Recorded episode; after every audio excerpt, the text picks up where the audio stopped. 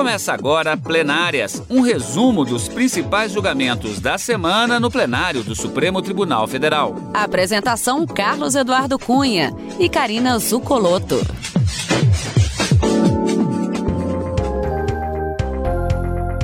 Hoje com os principais momentos das sessões dos dias 6 e 7 de outubro de 2021.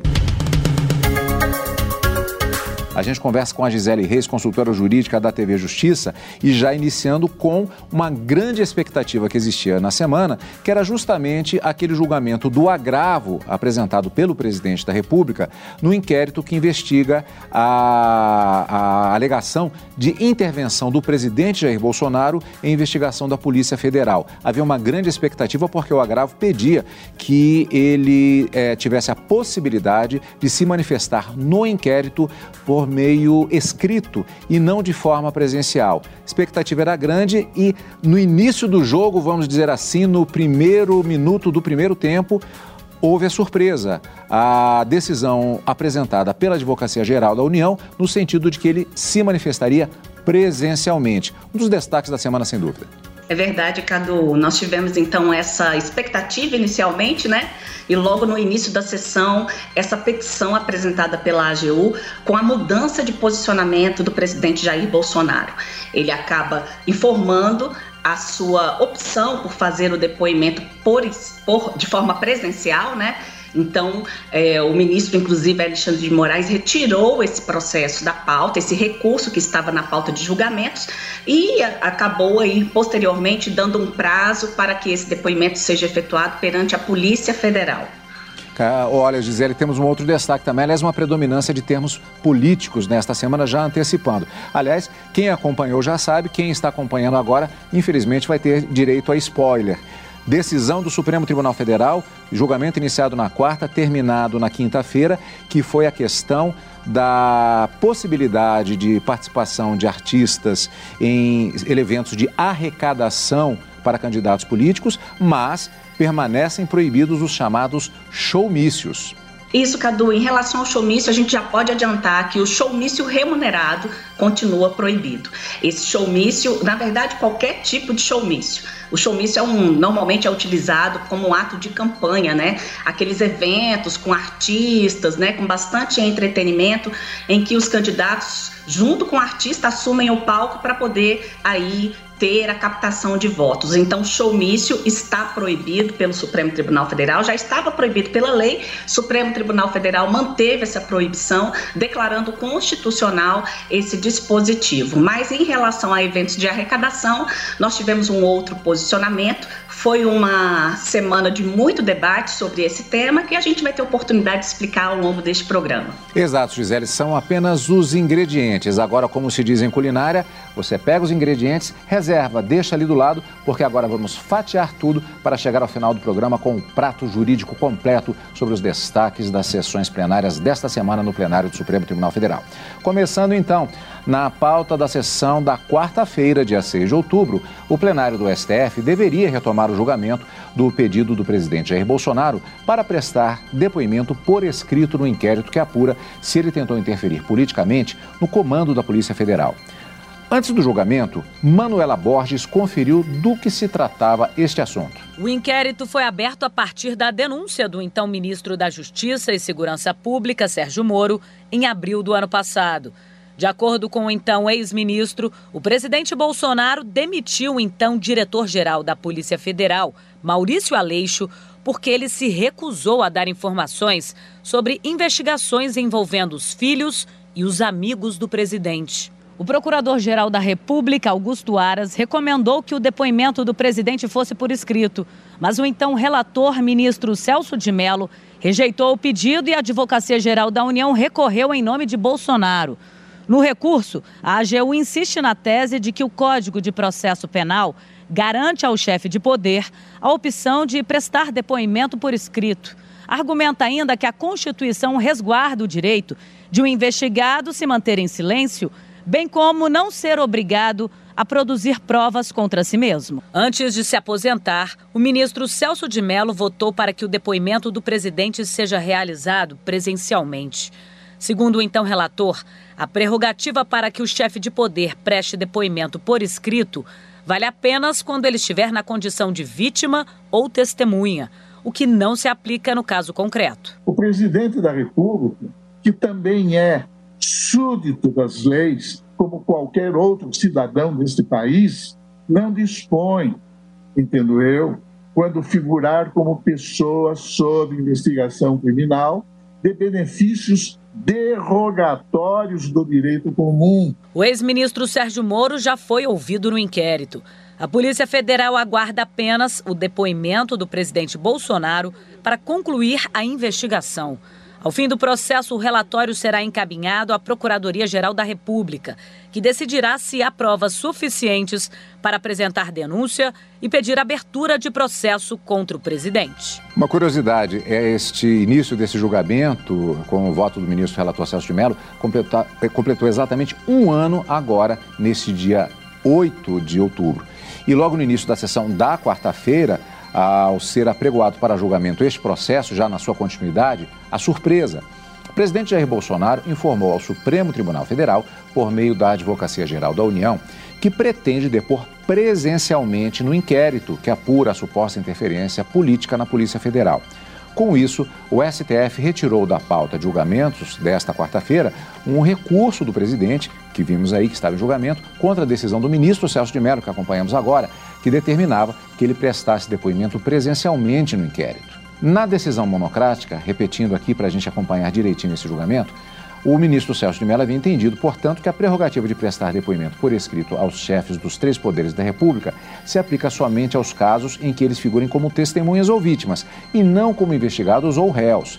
Diante da manifestação do presidente da República, agora, o novo relator do caso, o ministro Alexandre de Moraes, pediu a retirada de pauta para a verificação se seria necessário continuar o julgamento do recurso ou se ficaria configurada a chamada perda de objeto. Vamos rever o trecho da sessão em que o ministro Alexandre de Moraes pede a suspensão do julgamento. Vou solicitar a, a suspensão do julgamento e a retirada, porque acabei de receber é, em mãos uma petição protocolada pelo eminente advogado-geral da União, Dr. Bruno Bianco, em que é, Sua Excelência, em nome do presidente da República, presidente Jair Bolsonaro, manifesta, e, e leio aqui entre aspas, abre aspas, manifesta perante essa Suprema Corte o seu interesse em prestar depoimento em relação aos fatos objeto deste inquérito mediante comparecimento pessoal. E Sua Excelência também o presidente solicita é, somente que esse comparecimento pessoal, em virtude inclusive da agenda presidencial, é, possa ser é, é, anteriormente facultado que marque o local, dia, horário, para que possa prestar repito, o seu depoimento é, pessoal. Como acabei eh, de receber, peço a retirada para analisar o prejuízo do agravo. Pois é, e teve continuação justamente já uma movimentação em relação a esse processo. O ministro Alexandre de Moraes, do Supremo Tribunal Federal, ele determinou que a Polícia Federal tome depoimento do presidente Jair Bolsonaro no prazo máximo de 30 dias. O local, o dia e a hora em que esse depoimento deve ocorrer devem ser ajustados com o presidente. Bolsonaro será ouvido em inquérito que apura a suposta interferência política no comando da PF. A investigação foi aberta a pedido da Procuradoria-Geral da República no ano passado, com base em declarações do ex-ministro da Justiça, Sérgio Moro. Gisele, é, temos um gancho interessante de explicação da questão jurídica que é, é central nessa questão, que é a partir desta decisão do presidente da República, comunicada pela Advocacia Geral da União e repassada ao plenário pelo relator que sucedeu o ministro Celso de Mello, ministro Alexandre de Moraes, da chamada perda de objeto. O que é que significa isso exatamente? Cadu, quando se apresenta um recurso, se tem um objetivo com aquele, com aquele recurso apresentado, com aquela peça processual. Nesse caso, o objetivo era reformar a decisão do antigo relator, ministro Celso de Mello, para que o presidente da República pudesse prestar o depoimento por escrito e não de forma presencial. Quando se tem, então, é, uma petição apresentada pela Advocacia Geral da União informando que o presidente tem interesse em fazer esse depoimento de forma presencial, aquele pedido anterior ele não há mais razão de ser, não tem mais sentido julgar aquele pedido diante da mudança de posicionamento do presidente da República. Então, explicando de uma maneira mais simplória, o que a gente costuma dizer é exatamente isso. Aquele pedido não há mais razão de ser, ele deixa de ter relevância porque houve uma mudança de posicionamento. Se o pedido era prestar o depoimento por escrito e há uma mudança no sentido de que o presidente informou que irá prestar o depoimento de forma presencial, aquele pedido anterior perde o objeto, ele deixa de, de ter sentido. Foi por esta razão que o ministro atual relator Alexandre de Moraes determinou a retirada deste recurso da pauta e aí posteriormente concedeu esse prazo que a gente acabou de ver de 30 dias para que esse depoimento seja prestado perante a Polícia Federal em dia e horário previamente ajustados com a agenda do presidente da República. Agora, Gisele, aqui nós temos justamente um agravo regimental que foi apresentado no inquérito. O que fica prejudicado é exatamente esse tipo, esse tipo de recurso, o agravo regimental, a chamada, exatamente como você explicou, perda de objeto. É, além de se prosseguir com o depoimento agora de forma presencial do presidente da República, o inquérito prossegue e, se houver aceitação das afirmações que estão sendo feitas, o inquérito ele se transforma em uma ação penal, ou seja, perdeu-se objeto o agravo regimental, o inquérito continua, podendo inclusive haver essa conversão. Exatamente, Cadu. O inquérito ele serve exatamente para dar elementos para colher elementos de investigação e dar suporte ao Ministério Público, no caso a Procuradoria-Geral da República, para que ela possa verificar se houve ou não a ocorrência de um crime. Então, existe ali uma informação em que se está investigando uma suposta interferência do presidente Jair Bolsonaro na condução das investigações aí da Polícia Federal, né, uma interferência política, uma suposição de interferência política. Então, terminado esse inquérito, o próprio delegado, ele faz um relatório, envia isso para a Procuradoria-Geral da República e a Procuradoria-Geral da República, analisando tudo aquilo que foi colhido neste inquérito, ela vai verificar se tem elementos suficientes que vão dar suporte à propositura, à apresentação de um uma denúncia. E a partir do momento em que se tem a apresentação de uma denúncia, passa-se para uma outra fase. Significa que esse, que esse inquérito está caminhando para se transformar em uma ação penal. Então, uma vez oferecida essa denúncia, isso vai para a pauta do Supremo Tribunal Federal, que vai avaliar se recebe ou não essa denúncia apresentada pela Procuradoria-Geral da República. Se o Supremo decide pelo recebimento da denúncia, o presidente Jair Bolsonaro sai da figura de investigado e passa a ocupar uma posição de réu. Então, esses são a, a, os próximos capítulos né, do que pode acontecer com o prosseguimento desse inquérito, desse inquérito policial que está aí em tramitação no Supremo Tribunal Federal. Eu vou insistir em mais um ponto já nessa outra fase. Se houver o entendimento de que não há indícios suficientes, o inquérito é arquivado. Se ele se transformar em um réu em uma ação penal, é, aceitou-se uh, os indícios, mas também não é um sinônimo de condenação. Isso só virá ao final da ação penal propriamente dita. Exatamente, Cadu. A gente costuma dizer que o processo, né, principalmente o processo penal, ele é dialético, contraditório, ou seja, a gente precisa de é, elementos importantes previstos na própria Constituição Federal, como a ampla defesa, o direito né, de poder se defender usando todas as ferramentas que estão ali à disposição da defesa. Então, quando se tem a apresentação da denúncia, está ali uma acusação que precisa ainda ser provada no âmbito processual. Ou seja, as provas que foram produzidas em inquérito, é, os elementos de investigação que foram produzidos naquele momento, elas vão dar suporte a essa denúncia oferecida pela Procuradoria-Geral da República. Mas isso, caso se transforme em uma denúncia, isso precisa ainda ter provas que sejam produzidas no curso do processo, ou seja, com a participação da acusação e com a participação da defesa, porque a atuação da defesa na fase anterior ela é muito limitada. Então é preciso que haja toda uma produção de prova né, durante o processo, com a garantia do contraditório e da ampla defesa, para que se tenha, ao final, uma decisão, um julgamento sobre a condenação ou, a, ou absolvição. Então, é, o processo penal, ele precisa muito dessa fase extremamente importante, que é a fase do contraditório e da ampla defesa, e isso é feita no segundo momento, que a gente chama da fase processual propriamente dita, da fase judicial, em que as provas são ali é, produzidas perante um juiz, no caso do Supremo Tribunal Federal, perante os ministros, né, que acompanham aí as ações penais em curso na Suprema Corte. Ainda no plenárias de hoje, destaque da sessão da quarta-feira, dia 6, o plenário do Supremo Tribunal Federal iniciou o julgamento da ação que questiona a proibição de showmícios em campanhas eleitorais. Três ministros votaram nesse início de julgamento. A reportagem é de Marta Ferreira. Desde 2006, os showmícios não são autorizados conforme estabelece a lei eleitoral. Em 2018, PSB, PT e PSOL entraram no Supremo questionando essa proibição, que também não permite a apresentação de artistas em comícios e reuniões eleitorais, mesmo quando feitas de modo gratuito, sem a cobrança de cachê.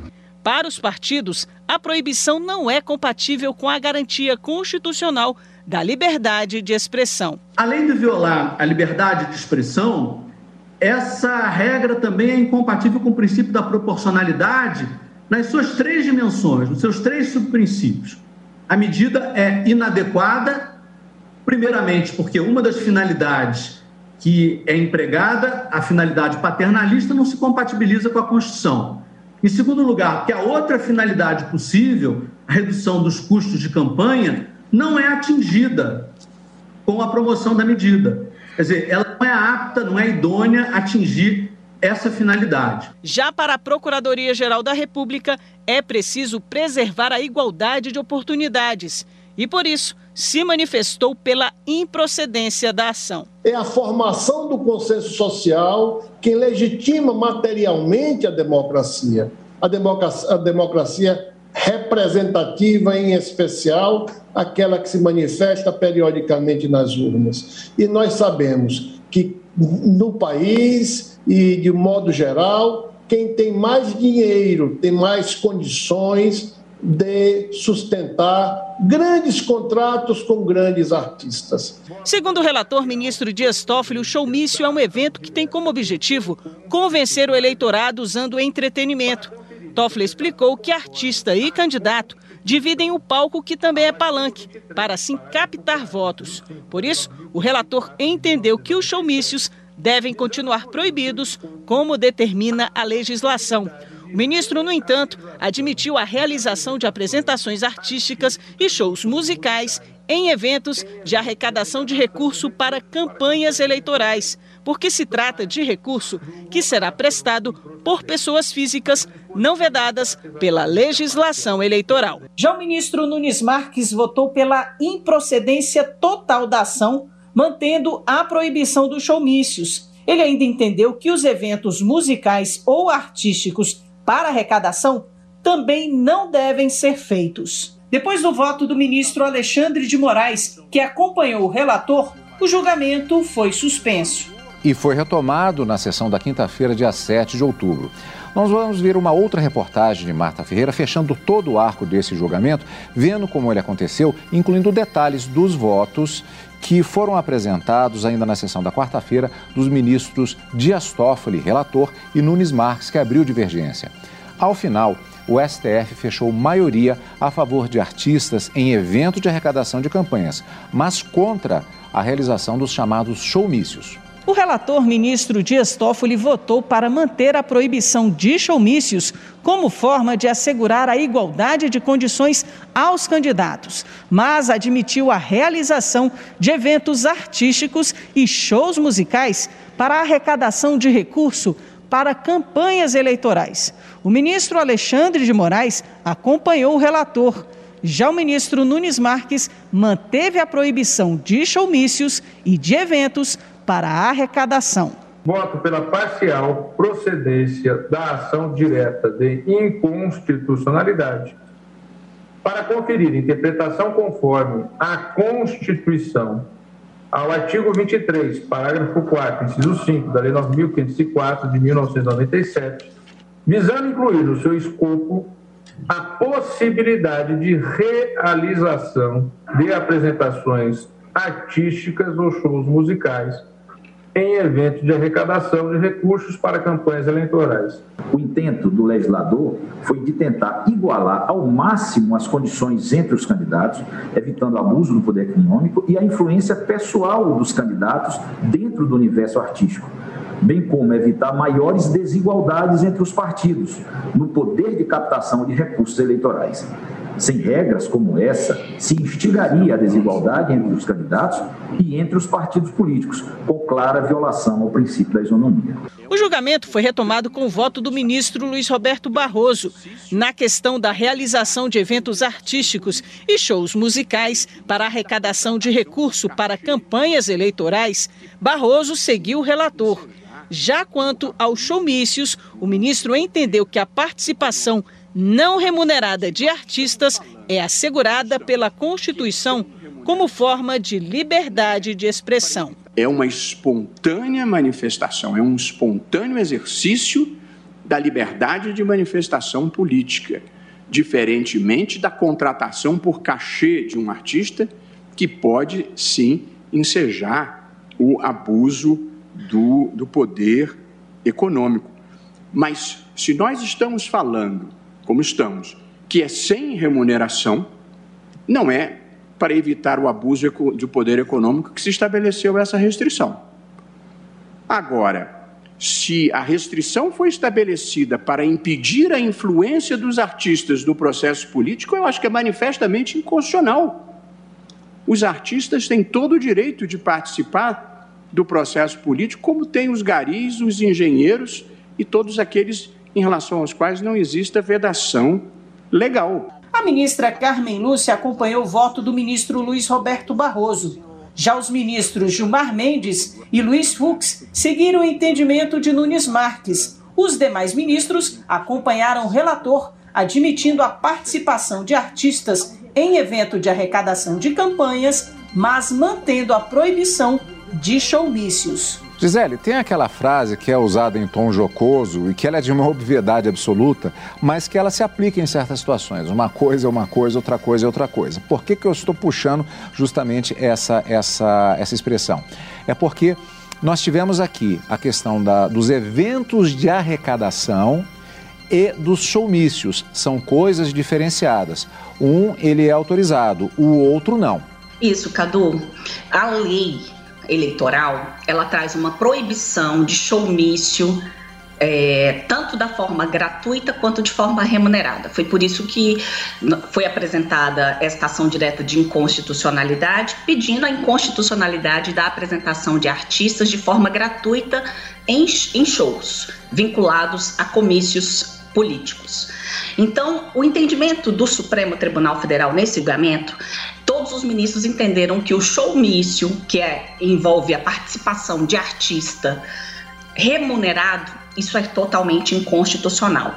E aí nós tivemos discussão sobre a questão do showmício não remunerado, ou seja, quando o artista não cobra cachê. A posição que prevaleceu é que todos, todos os tipos de showmício é proibido pela legislação e também a própria isso é assegurado pela Constituição Federal. Por quê? Porque há um grande risco de interferência do poder econômico na no processo político, no, no processo de eleição de candidatos. E aí o que se perguntou nesta ação direta de inconstitucionalidade é que se é, seria possível que artistas promovessem shows para esse tipo de arrecadação. A posição que prevaleceu foi a permissão desses artistas. Por quê? Porque neste caso o, o evento, o show, ele seria destinado a um público específico, ou seja, já seria aquela pessoa que já tem sua formação política, que já está apoiando aquele candidato. Então, não haveria aqui uma interferência indevida do poder econômico, nem desigualdade na campanha, na concorrência eleitoral, porque teria um público certo, diferentemente lá do showmício, que seria um público irrestrito, né? Então, no, na arrecadação, o Supremo, por maioria, decidiu que é possível sim permitir que artistas contribuam né, com ali com a sua habilidade, seja com a apresentação, com o show musical, e com isso possam angariar fundos para injetar na campanha política. Mas a gente teve bastante discussão sobre esse tema, inclusive sobre essa diferenciação, né, Cadu, sobre atos de campanha e atos de arrecadação. E no final nós tivemos aí três correntes. A primeira corrente, que foi a vencedora, que foi apresentada pelo relator, em que proíbe a realização de showmício gratuito, assim como já é proibido o showmício remunerado, mas permite a participação de artistas em eventos de arrecadação. Esse foi o primeiro posicionamento. O ministro relator Dias Toffoli, ele trouxe isso para o plenário e foi acompanhado pelo ministro Alexandre de Moraes, Edson Fachin, pela ministra Rosa Weber e pelo ministro Ricardo Lewandowski. A segunda posição foi aquela que vedou totalmente a participação de artistas essa posição ela foi é, aberta né, pelo ministro Nunes Marques e também pelo ministro Gilmar Mendes, que em parte acompanharam o relator, na, porque o relator também vedou a, a prática de showmício. Só que eles foram além. Eles entendem que o artista, a participação, o envolvimento do artista no processo político fica muito. É, ele acaba se misturando com a, a candidatura do, do do, do, de determinado político. E o eleitor poderia se confundir.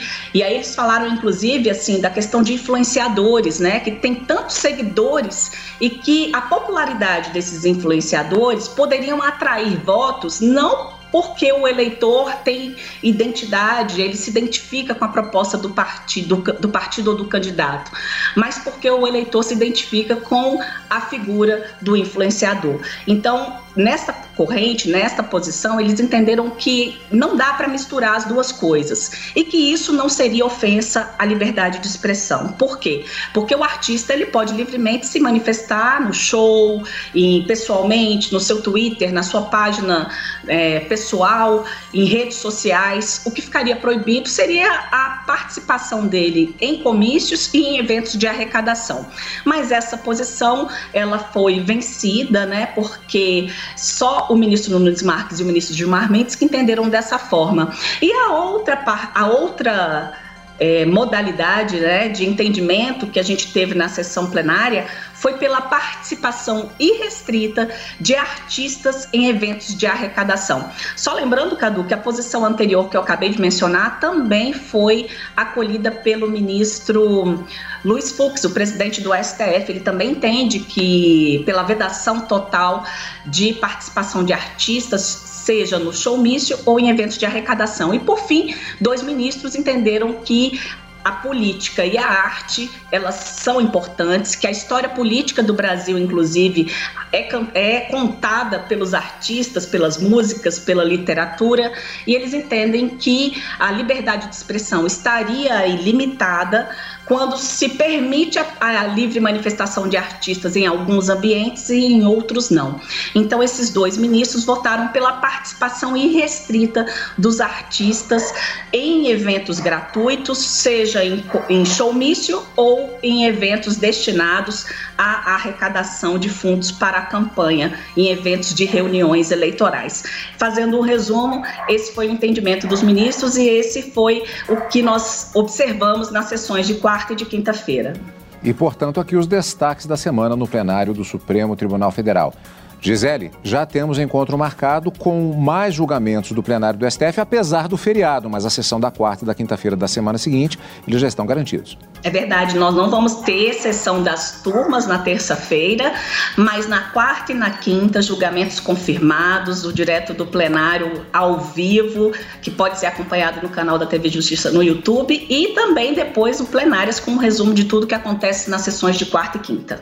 E você acompanha o Plenárias aqui na Rádio Justiça e também pelo YouTube. Obrigado pela companhia. Você acabou de ouvir na Rádio Justiça Plenárias, um resumo dos principais julgamentos da semana no plenário do Supremo Tribunal Federal. Apresentação: Carlos Eduardo Cunha e Karina Zucolotto.